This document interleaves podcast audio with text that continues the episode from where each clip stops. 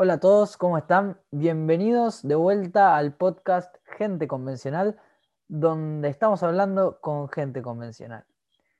El invitado de hoy es una persona muy especial, es Francisco Teijeiro. Él trabaja en change.org eh, y hace diseño y experiencia de usuario. Y nos va a estar contando un poco cómo trabaja una, ONG, qué es... Eh, cómo funciona Change eh, y, a qué, cuál es el espíritu de la compañía. Así que nada, Francisco, ¿cómo estás? Hola Juan, gracias por invitarme. No, gracias a vos por venir. Bueno, quería arrancar eh, con una pregunta eh, que por ahí muchas personas tienen. ¿Qué es, ¿qué es Change? Bueno, eh, la forma más fácil de, responderte la pregunta es diciendo, haciendo una analogía con una red social. Change es una red social para, eh, para el cambio, ¿no? Es un, eh, es un lugar donde cualquier persona puede, puede, ir y poner su, su opinión, su propuesta, contar una injusticia, algo que quiere cambiar, juntar firmas y, y tratar de llegar a las autoridades, a los políticos, a quien quien sea eh, que puede cambiar esa, esa cuestión y, y, conseguir un cambio, ¿no? Conseguir algo que, algo que algo cambie. Sí, buenísimo. Se podría así comparar como cualquier red social, Facebook, Instagram, como una plataforma donde tenés un, feed de, de, peticiones y eh, a las que la gente va ingresando y firmando eh, a medida que les va, generando un, sentimiento, ¿no? A cada uno. Total. Nosotros decimos siempre que eh, somos contadores de historias en realidad, ¿no? Eh, eso es lo que, lo que es Change básicamente. Es un espacio online donde la gente entra a contar historias, cosas que les pasan personalmente, cosas que pasan en sus barrios, en sus ciudades, a familiares, amigos, temas de salud, de justicia, de política, de corrupción, de muchas cosas que las personas eh, no tienen eh, otra forma de, alzar la voz. Bueno, eso, para eso está Change, ¿no? Eh, es este lugar donde hay campañas, miles de campañas y miles de personas firmando y apoyando a otras personas en conseguir lo que buscan. Buenísimo, muy, es muy loco que Change encuentre y, logre lo que es un derecho básico de todo ser humano y, ciudadano eh, tiene, que es el, derecho a, expresarse, a manifestarse y, la idea de que todo humano puede generar un cambio. Sí, eso es lo, o sea, esa es nuestra, nuestra misión, nuestro norte, o sea, saber que eh, cualquier persona, sea de donde sea, tenga la edad que tenga, los recursos que tenga, eh, tiene la misma capacidad que cualquier otra a empoderarse y, cambiar algo. Hay, una, digamos, hay un bache muy grande entre, entre lo que es eh, una autoridad, un tomador de decisión, que podría ser un político, por ejemplo, un intendente, un, diputado, el presidente. hay un bache muy grande entre eso y la ciudadanía. ¿no? Las, personas que, todos los días, como las personas comunes, digamos. Eh, y, hay y, en, y, en, ese bache se dan muchas injusticias, eh, desde, no sé, eh, personas que necesitan, no sé, un el ejemplo que siempre cuento es una señora, creo que era de, zona sur del, de, Gran Buenos Aires, tiene una hija que es electrodependiente, la, hija tiene que estar 24 horas eh, enchufada a un, respirador. Eh, y, claro, la injusticia que ella vivía era que su, factura de luz, su boleta de luz, era desorbitada, o sea, era eh, enorme, era casi impagable. y todos los meses le pasaba lo mismo, ¿no? Y ella se dio cuenta, empezó una petición en Change.org, se dio cuenta que hay había muchas familias en la misma situación. Entonces son esas cuestiones chiquitas, cotidianas, que son injusticias muy profundas y que lastiman mucho a la gente.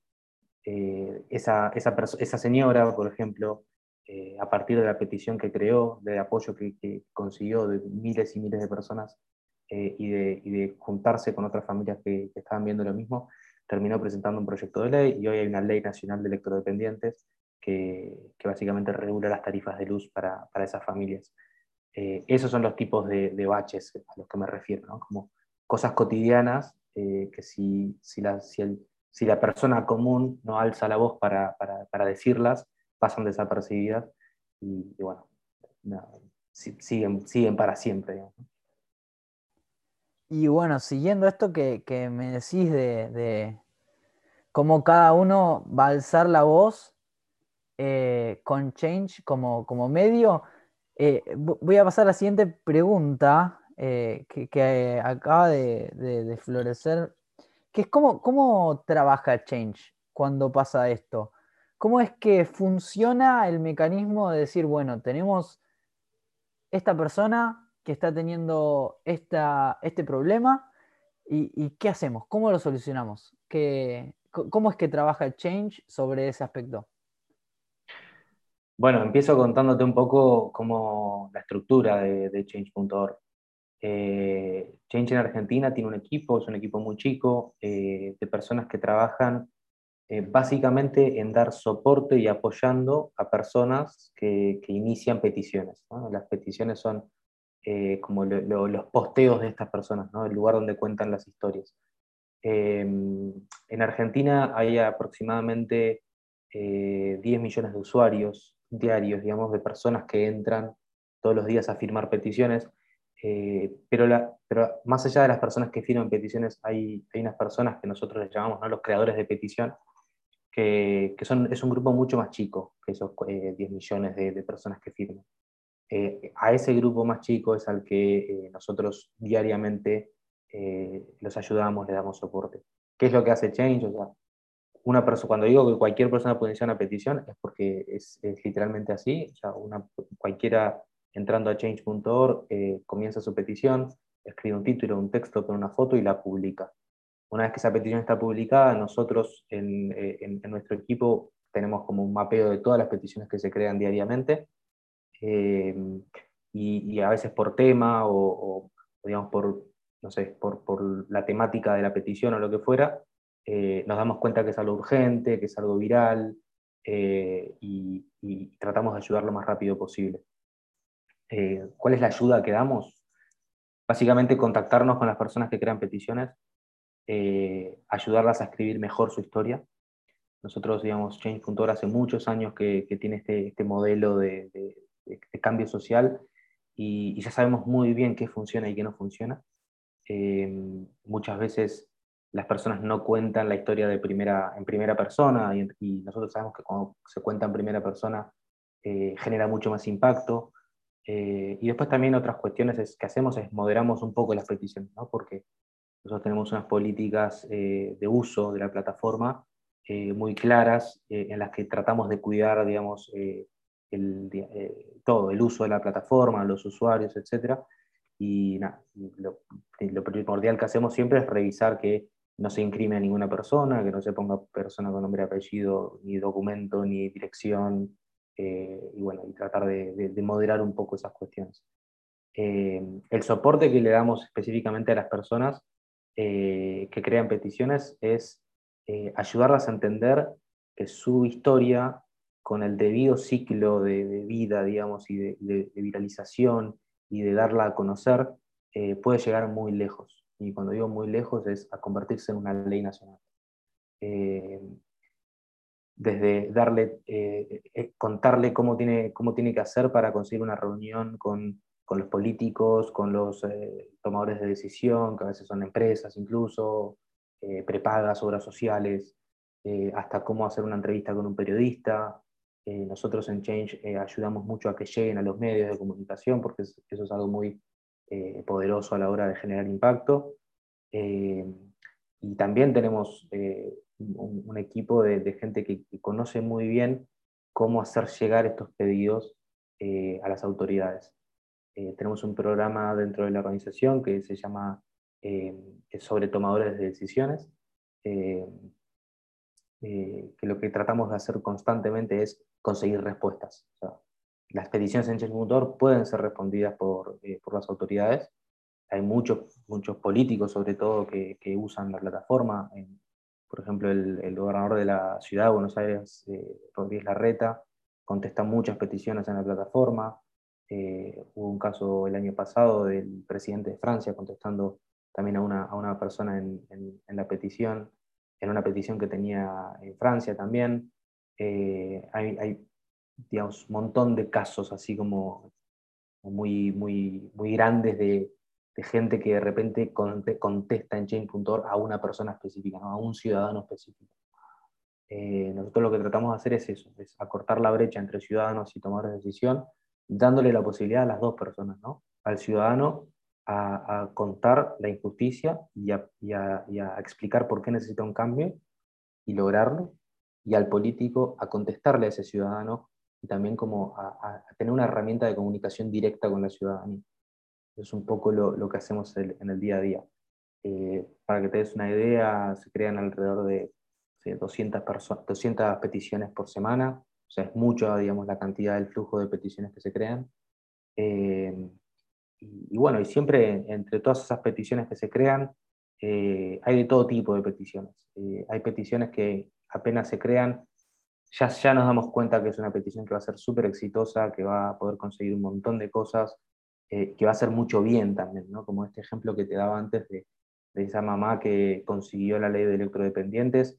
Eh, hoy hay miles y miles de familias en Argentina que gozan de la ley de electrodependientes gracias a esta persona que un día dijo, basta, hay que hacer algo.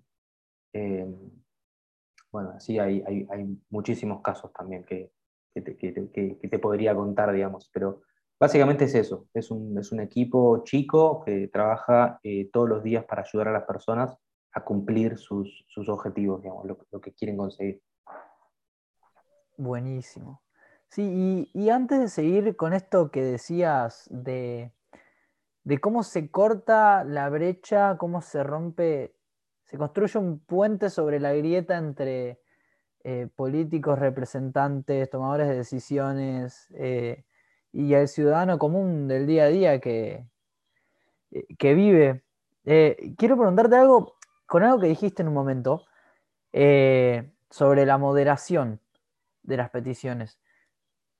Pensando recién un poco mientras me contabas, me pregunté, ¿no? ¿Qué pasa con las peticiones que por ahí las hacen, no sé si esto pasa, también te quiero preguntar, peticiones que se hacen en forma de chiste, eh, una broma, por ahí de mal gusto muchas veces. ¿Esto pasa y si es así, cómo se resuelve? ¿Qué, qué hace Change en estas situaciones? Sí, pasa todos los días. Eh, eh, y la, la, respuesta es, digamos, nosotros nos dedicamos a, construir una plataforma sana, que, que, es sana y seria.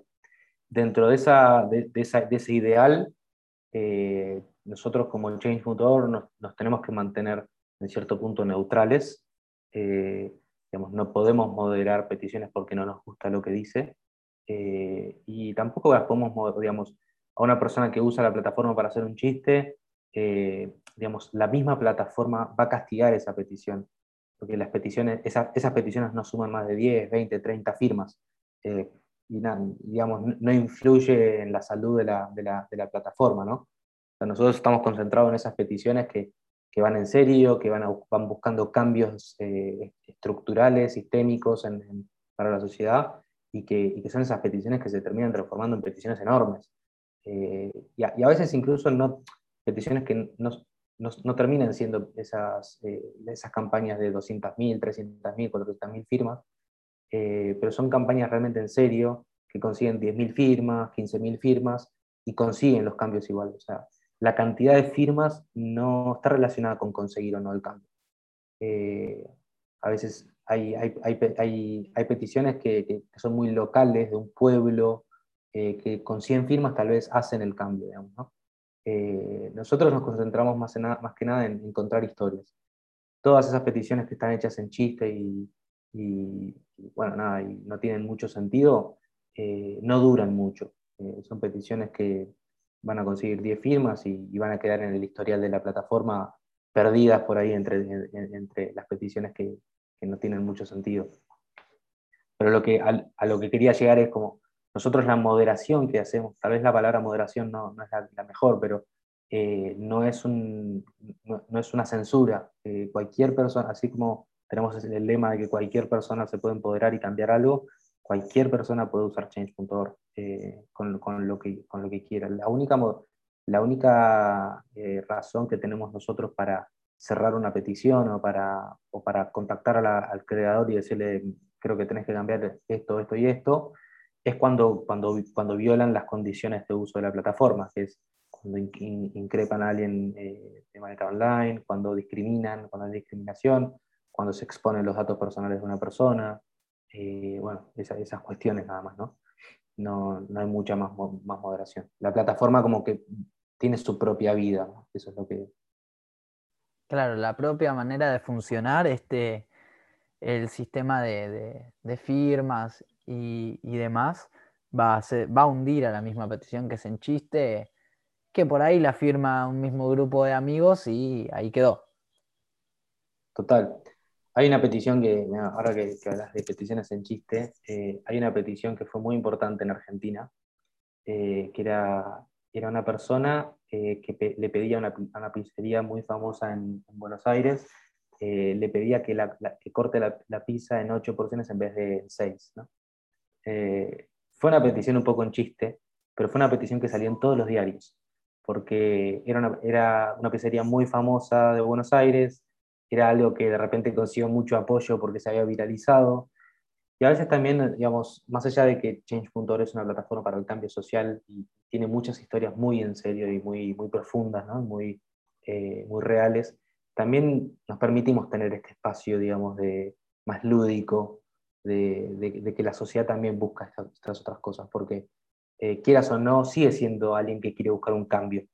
Eh, tal vez, no sé, con, digamos, depende con qué ojos lo juzguemos, es un cambio más o menos importante que otros pero para esa persona es importante. Era importante que esa pizzería corte la pizza en ocho en vez de en seis porciones, ¿no? Parece que es un chiste lo que te cuento, pero, pero era así. Entonces es, es eso ¿no? lo, que, lo, que, lo que hacemos. Eh, tratamos de que cualquiera use la plataforma. Totalmente, sí, sí, sí. Y, y bueno, ahora eh, otra pregunta que, se me ocurrió mientras íbamos hablando, eh, porque me contabas que Change lo que hace es hablar con las personas eh, cuando, cuando presentan las peticiones, cuando primero llegan a las personas, ¿no? Y les dicen, bueno, nos parece que su petición generaría un cambio en serio y queremos trabajar con ustedes para, o con usted, para, para hacerla crecer. ¿Las personas cómo se sienten antes, después y mientras lo van charlando eh, y, lo van formando?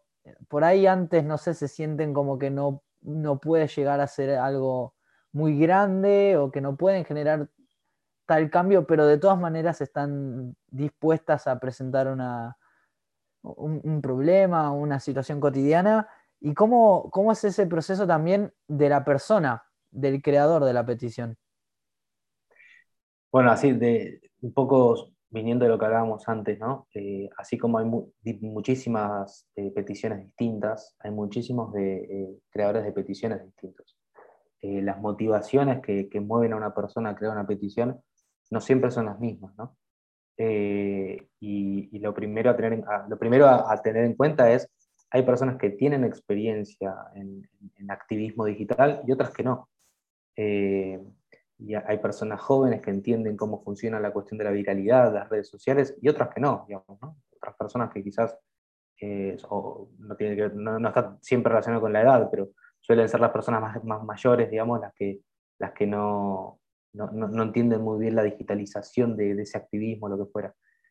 Eh, lo primero que, con lo que nos chocamos es eh, con personas sorprendidas, ¿no? porque uno entra a una plataforma, es, una página web, por así decirlo, eh, y crea una petición y no espera un contacto humano del otro lado. Entonces, normalmente lo primero es una sorpresa de, parte de, esas personas. Eh, y después, bueno, nosotros vivenciamos mucho la, frustración de, las personas, eh, la tristeza de las personas en muchos casos, en muchas peticiones constantemente, o sea, a mí las peticiones que más me, llegan, digamos, o las que más me, dejan siempre resonando son las que tienen que ver con, con los derechos a la salud, ¿no? Eh, personas que de repente tienen un hijo una persona, un familiar, que porque una prepaga, eh, una prepaga no quiere cubrirle un medicamento, esa persona puede correr riesgo su vida. Eh, entonces, esa, te está hablando la madre de esa persona, por ejemplo, muchas veces. Eh, entonces, vemos mucha desesperación, mucha frustración, eh, y lo primero que tenemos que hacer, nuestro, siempre nuestro norte es ayudar a la persona, pero con mucha comprensión y acompañamiento también, ¿no? Como tratar de entender a esa persona, de entender por lo que está pasando, eh, y, bueno, siempre desde nuestro lugar. Nosotros somos, eh, digamos, trabajamos en, una organización que, que brinda, les brinda herramientas a las personas. No tenemos la solución. Ojalá pudiéramos comprarle los medicamentos a todas las personas que necesitan medicamentos o, o salvar todos los bosques que las personas quieren salvar. Eh, nosotros no lo podemos hacer. Lo, que podemos, lo único que podemos hacer es darle herramientas a esas personas para que lo consigan por sus propios medios. lo que viene después siempre es mucho agradecimiento. Todas las personas que, logran tener peticiones, eh, no siempre victoriosas, como le decimos nosotros, eh, a veces no llegan a nada, pero, pero tienen un sentimiento de, agradecimiento muy grande eh, por el simple hecho de que las hayamos escuchado. Casi siempre son personas que vienen de, no ser escuchadas durante mucho tiempo y encuentran un lugar en change.org para contar una historia, contar un problema, una injusticia, exponer una lucha, encontrar otras personas que luchan por lo mismo muchas veces. Eh, y bueno, hasta de ahí en adelante conseguir respuestas de, las autoridades, conseguir el cambio, conseguir, digamos, eh, un montón de cosas. Entonces es eso, digamos, el contacto con, los creadores de petición es un contacto muy humano, que, con mucha comprensión y contención, que de alguna manera, por, por, las cosas que hacemos, digamos, en el día a día y por lo que es Change.org, se transforman en empoderar a esa persona. Esa persona que llega muy, muy frustrada se, se, se va muy empoderada, eh, creyendo y sabiendo que puede cambiar eh, las cosas que se proponen. Es una cuestión de, de empatía total. Eh, ponerse en el zapato del otro y, y acompañarlo como si su problema fuera el problema que le te podría pasar a vos, que le podría pasar a algún familiar tuyo, a un amigo. Es, es vivir con esa persona también el proceso, ¿no? Claro, tal cual. Y algo, algo que nosotros siempre eh, tenemos muy presente es que eh, Change.org no es el que hace los cambios, no son las personas. Nosotros podemos eh, empujar un poco a las personas, ayudarlas a encontrar el camino, pero siempre son las personas las que hacen los cambios. Nosotros somos el puente, ese que hablábamos antes, nosotros somos el puente, nada más. Entonces, es, muy gratificante también ver cómo las personas se, eh, aprenden a hacer activismo digital, cómo las personas aprenden a ser escuchadas en, las redes y en, Internet, por así decirlo, y, y, se dan cuenta del poder que eso tiene. La presión social en el mundo online es muy fuerte, muy fuerte. Y esto también me imagino que, se alzó mucho eh, durante estos últimos años con el crecimiento imponente de las redes sociales, eh, los medios de, entretenimiento informal, eh, que al fin y al cabo también son redes sociales donde la gente también habla de, de, las cosas que pasan en el día a día, ¿no? ya no solo los medios de comunicación tradicionales, sino que en serio se está construyendo una fuerte presencia digital de, lo que es todo el mundo. O sea, a esto está, esto está trabajándose y se viene trabajando hace muchos años y por eso se da el proceso de globalización, ¿no? Es como que ya la presencia del contar no solo viene por parte de los medios tradicionales de información, sino que ahora la sociedad es la que tiene la oportunidad de levantarse y decir, esto está pasando y hay que encontrar una solución a esto. Total. Y una de las cosas más importantes que se da en la digitalización de las cosas, de las movilizaciones, por ejemplo, de las manifestaciones, las protestas o lo que fuera, es que eh, las historias y, lo, que lo, que uno lee es, es de primera persona ya no es un diario contando la historia de una madre que necesita un medicamento, es la madre contando que necesita un medicamento. Eh, entonces también es eso, ¿no? es democratizar los medios de comunicación eh, y ponerlos en las manos de, los ciudadanos comunes, de las personas. Eh, genial, buenísimo. Y, y, bueno, ahora vimos cómo trabaja Change, qué es lo que hace Change eh, y, cómo funciona para llevar a cabo estas peticiones victoriosas de las que me contabas hace un ratito. Y, y habiendo visto todo eso, quiero pasar a un tema eh, que creo que últimamente estuvo creciendo y, siendo debatido muchas veces, eh, más que nada en estos últimos dos años, eh, pandemia de por medio, que es el home office, el trabajo remoto. quiero empezar porque me digas tu opinión general de qué es el trabajo remoto que creo que ya a estas alturas todo el mundo conoce, eh, grandes chicos, eh, el trabajo remoto. Pero para vos, ¿cómo funciona? Beneficios, comodidades, opiniones generales. Bueno, para mí no es una novedad. Eh, yo antes de, estar obligado a hacer home office por la pandemia, ya hacía mucho de trabajo remoto. Eh, porque bueno, Change.org es una, organización global, digamos, ¿no? y eh, yo trabajo con muchas personas que están en otras partes del, del mundo, entonces eh, muchas veces no, tiene tanto, no tenía tanto sentido ir a una oficina si iba a estar todo el día hablando con personas por, por, videollamada. ¿no? pero bueno, a ver, mi opinión es, es que, de nuevo, yo creo que hay, hay, hay, una, hay como dos grandes grupos de, personas, ¿no? los, que están contentos y los que no. Eh, y tiene mucho que ver con la profesión que tiene cada, cada una de esas personas.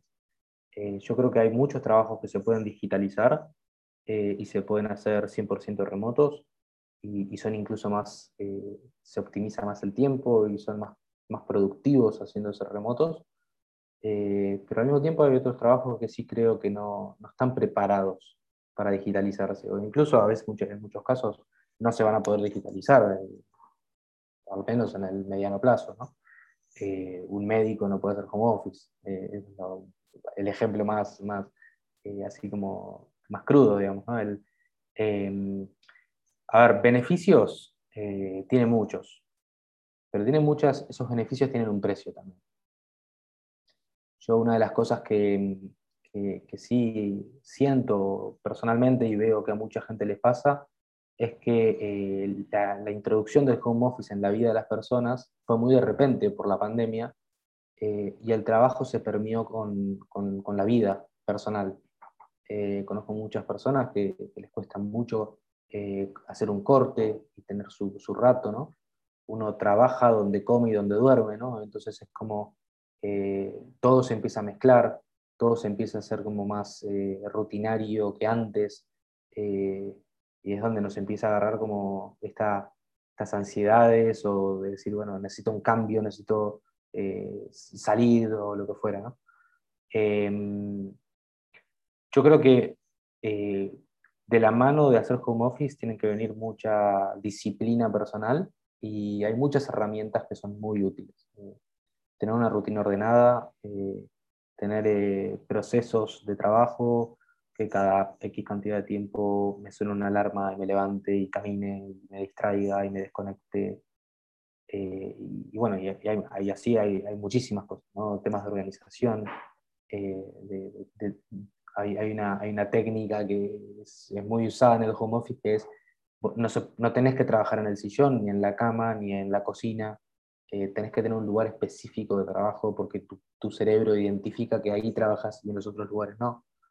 Em, entonces, bueno, ¿no? yo creo que va, es, es, es, una transición que, está, que, que va a seguir sucediendo. Eh, yo creo que cuando termine la pandemia, mm, más de la mitad de los trabajos que hoy están remotos van a volver a las oficinas porque no están preparadas para, para estar remoto, pero muchas de ellas van a quedar remotas. Eh, es un beneficio enorme para las empresas y para las organizaciones no pagar oficina, no pagar alquileres eh, enormes de oficinas y un montón de cosas, ¿no? Entonces hay muchas, eh, muchas startups o empresas que van a, van a optar por quedarse en esta modalidad de, home office. Em, pero sí, es muy relativo, yo creo que es muy relativo. Yo soy de los que no están ni de un lado ni del otro. Eh, me gusta el home office. Yo en mi trabajo diario antes de la pandemia viajaba todos los días hasta, hasta Capital a trabajar, pasaba dos horas en un colectivo diariamente, con, con, todo lo, que eso conlleva, digamos, ¿no? el cansancio y todo. y hoy en día disfruto esas horas que no, que no paso en el, en el colectivo y disfruto esas horas de no estar tan agobiado, cansado simplemente por el tráfico de ir hasta, eh, hasta la oficina. Em, pero bueno, sí, yo soy de, yo soy de los imparciales en ese sentido. Em, sí creo que eh, cada vez se va a digitalizar más todo. Y sí creo que los trabajos del futuro van a ser distintos. Eh, y está bien porque creo que digamos, la forma de trabajar necesita un cambio la forma de trabajar, el, oficinista tiene que cambiar, ¿no? Eh, esa es la, esa es la, la, cuestión.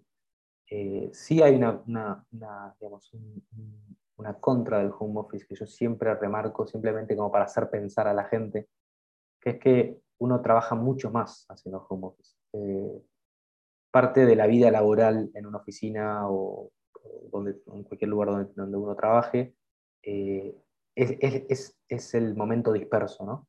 Es el, es el, pasillo, es el mate de los 20 minutos de mate, de charlar otra cosa, es el hablar con otras personas, eh, el, construir relaciones eh, con otras personas, y eso se pierde, eso la verdad que se pierde. Eh, todo el tiempo se aprovecha mucho más, se trabaja más, se pueden conseguir mejores resultados y más rápido porque se trabaja más. También. Eh, pero se pierde esa parte humana, que es parte del trabajo también, es parte de la vida laboral. Yo, digamos, siento que en el, corto plazo el home office es bueno, es positivo, es, eh, distinto, está bueno, ¿no? Es, explorar una forma de trabajar distinta. Pero ¿cuántos años vamos a durar trabajando tanto y tan, tan a fondo en nuestras casas y en el lugar donde vivimos? ¿no? Yo creo que va a haber un, va a haber un equilibrio en algún momento. Eh, capaz las oficinas, así como, como tales, eh, se transforman en espacios de trabajo, en coworkings. ¿no? Yo creo que va a resurgir mucho la idea de los, de los coworkings cerca de donde uno vive. Eh, yo creo que este concepto de irse a Capital Federal, dos, dos horas de viaje para trabajar, se va a perder y se va a encontrar mucho más el, irse a un lugar cerca de donde uno vive a trabajar.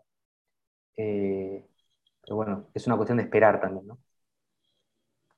a ver qué pasa.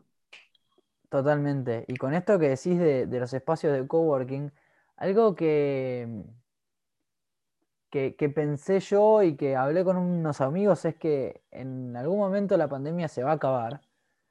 Y, si se continúa con el trabajo remoto, se puede hacer en espacios públicos. Y, y, y no solo. O sea, puedes ir a algún café con compañeros de trabajo a trabajar, a una biblioteca, eh, inclusive a tu casa, que vengan unos, eh, un par de compañeros de trabajo a, trabajar, como en tu espacio de trabajo regular, de remoto en tu casa, en, tu escritorio, en alguna oficinita que tengas en tu casa, a, trabajar ahí y, y, recuperar también esa parte humana, ¿no? Esa parte de salir y, no encerrarse, de no estar sentado ocho eh, o la cantidad de horas que uno trabaje enfrente de una computadora y, tener todo lo que es el sentido humano y social restringido, eh, ¿no? O sea, lo, que viene pasando últimamente.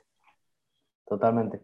Yo creo que eh, si hay algo que la pandemia y, el, el, forzarnos a trabajar desde nuestras casas eh, o sea, lo que nos deja es que la vida laboral no está antes que la personal, digamos, ¿no? Eh, entonces yo creo que ahora se va a volver a un modelo más presencial, probablemente en muchos casos, eh, pero hay cosas que, que, yo creo que aprendimos que no, no las vamos a dejar, como esto, ¿no? Que te decía antes, lo de cuál es la razón de irte dos horas de viaje a una oficina, a un décimo piso, donde estás todo el día encerrado en un cubículo. ¿Cuál es la razón de eso? Si podés estar trabajando, como decís vos, eh, en un lugar cerca de tu casa, mirando por una ventana a un jardín. Eh, la calidad de, vida que, hoy quizás nos falta por el encierro lo que fuera, es algo que yo creo que por lo que veo yo, mucha gente está, no está dispuesta a renunciar ahora a, esa, a, esas cosas que ganó de calidad de vida. Eh, entonces sí, yo estoy totalmente de acuerdo. Yo creo que se va, se va a ir a un equilibrio en donde, en donde las empresas van a dejar de alquilar oficinas y van a, van a alquilar salas de reuniones en coworking, van alquilar como, no sé, algún escritorio en algún, en algún lugar para, para el empleado o lo que fuera. Buenísimo, sí, además esto tiene, es, un win-to-win, un beneficio para todos, para eh, la empresa que deja de alquilar un edificio, de pagar las oficinas y un beneficio personal también. Y, junto con esto, algo que el otro día surgió en un debate del, colegio sobre este tema, eh, una pregunta muy básica, pero que nos ayudó a pensar a todos un poco, ¿Qué es, ¿la oficina está en la casa o la casa está en la oficina?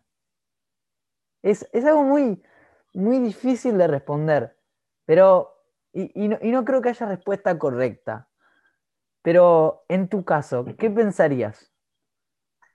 Eh, yo me esfuerzo todos los días para que la oficina esté en la casa y no al revés para que primero sea mi casa y después mi oficina. Pero sí, como si no hay respuesta correcta y cada persona te va a responder lo que siente, ¿no?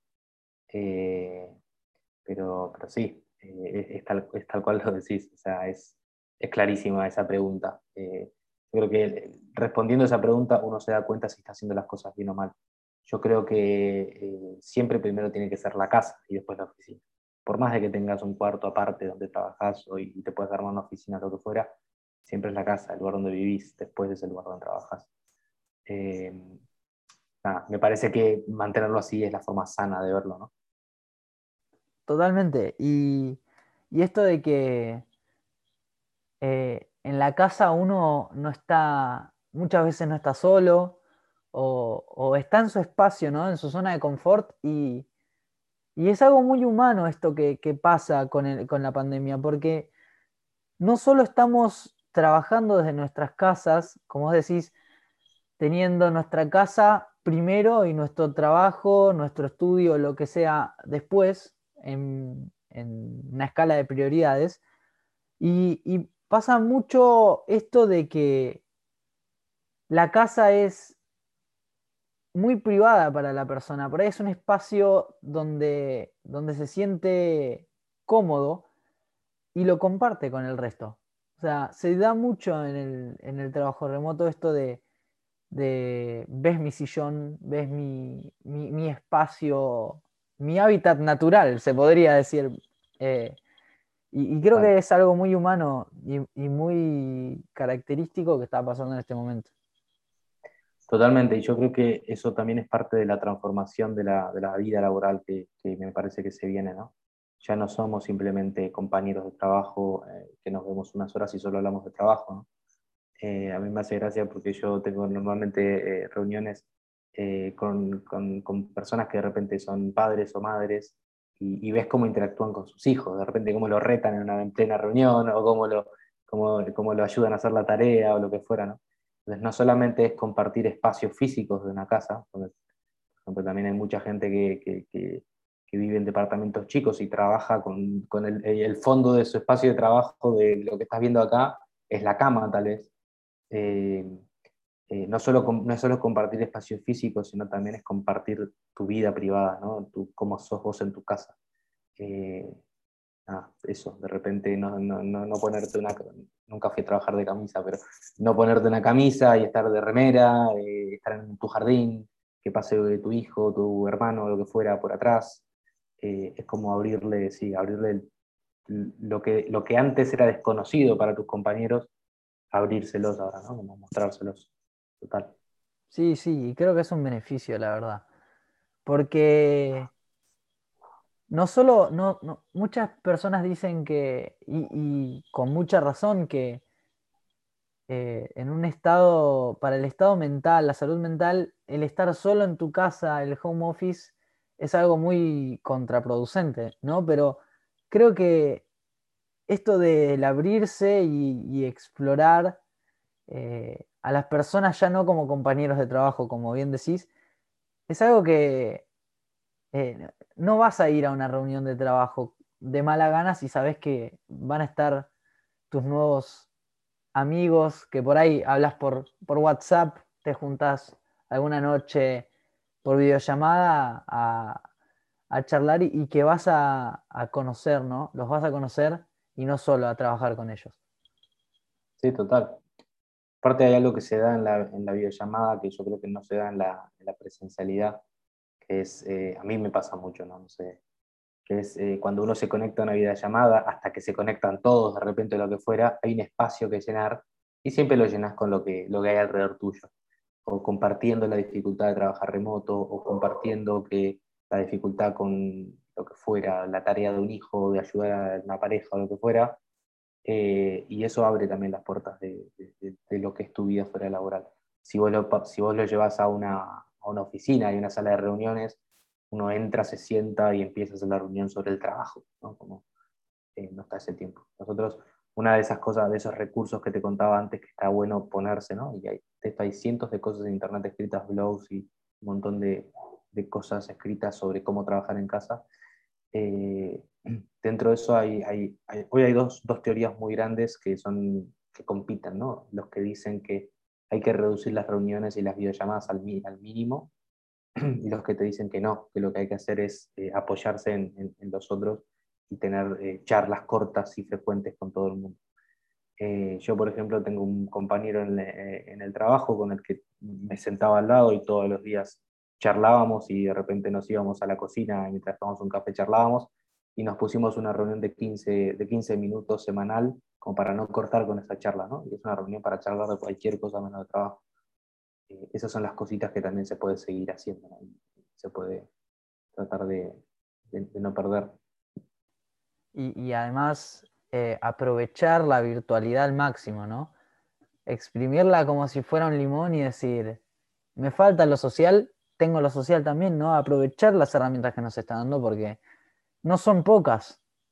Y, me pasaba hoy, y creo que a muchas personas les puede pasar, que redactando documentos o, o trabajando en conjunto sobre un mismo tema, mientras uno va hablando, en mi caso esto fue una tarea de matemática, eh, mientras uno va trabajando y va compartiendo eh, procedimientos, va compartiendo resultados, eh, hipótesis, uno también va diciendo, se escucha mi hermano que está gritando de fondo, o, salen esas charlas cortas que se interrumpen también con la labor que, que, mantienen, ¿no? También eh, lo, social. Sí, que humanizan, humanizan también. Eh, me parece que humanizan mucho lo que es el trabajo, humanizan a la persona que no deja de ser un, empleado y es una persona de repente, ¿no? que, tiene, que tiene gente alrededor, que tiene una vida.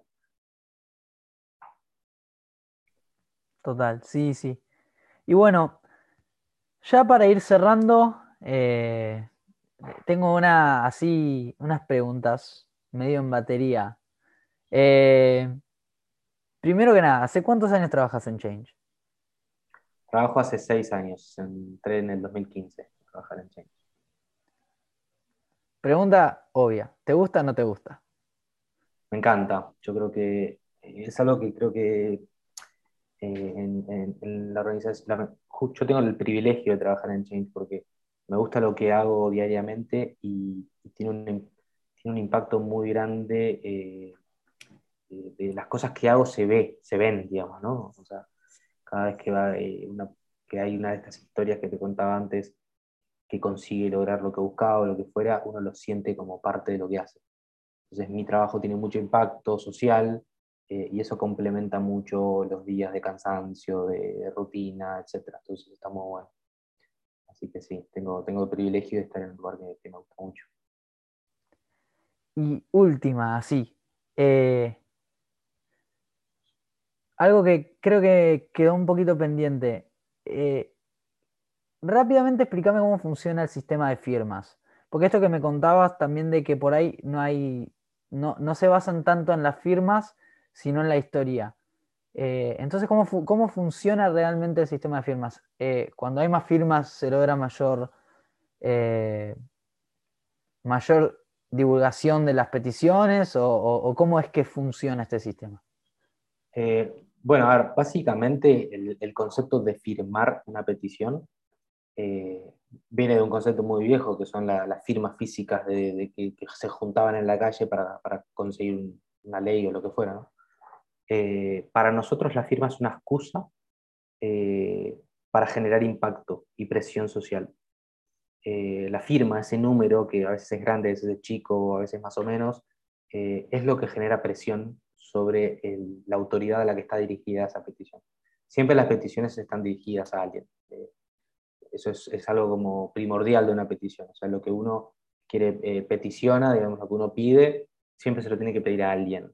Eh, a veces es una empresa, a veces es eh, una persona, un político, digamos, muchas diferentes personas a las que se le puede dirigir una petición. esas firmas, esa acumulación de firmas, genera mucha presión sobre ese tomador de decisión. Em, la cantidad de firmas refleja cuántas personas vieron esa petición, cuántas personas la firmaron, la leyeron, se conmovieron, se sintieron inspirados eh, o quisieron apoyar simplemente.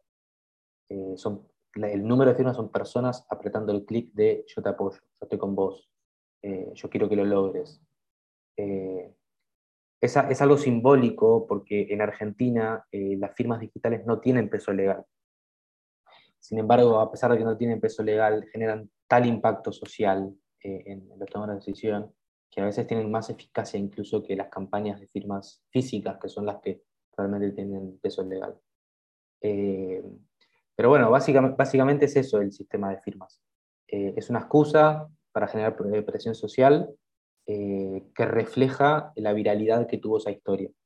Lo que te contaba antes es que el éxito o, lograr la victoria de una campaña, de una, petición, eh, no depende de juntar muchas firmas, eh, porque hay muchos otros factores en juego. El contexto de dónde, de dónde está sucediendo eso que la persona cuenta, el, momento viral de pronto, hay muchas peticiones que de repente se hacen virales, salen en cinco diarios digitales, en la tele, en lo, donde fuera, y al día siguiente aparece el político eh, solucionando el problema, ¿no? Y no llegó ni a juntar 10.000 firmas.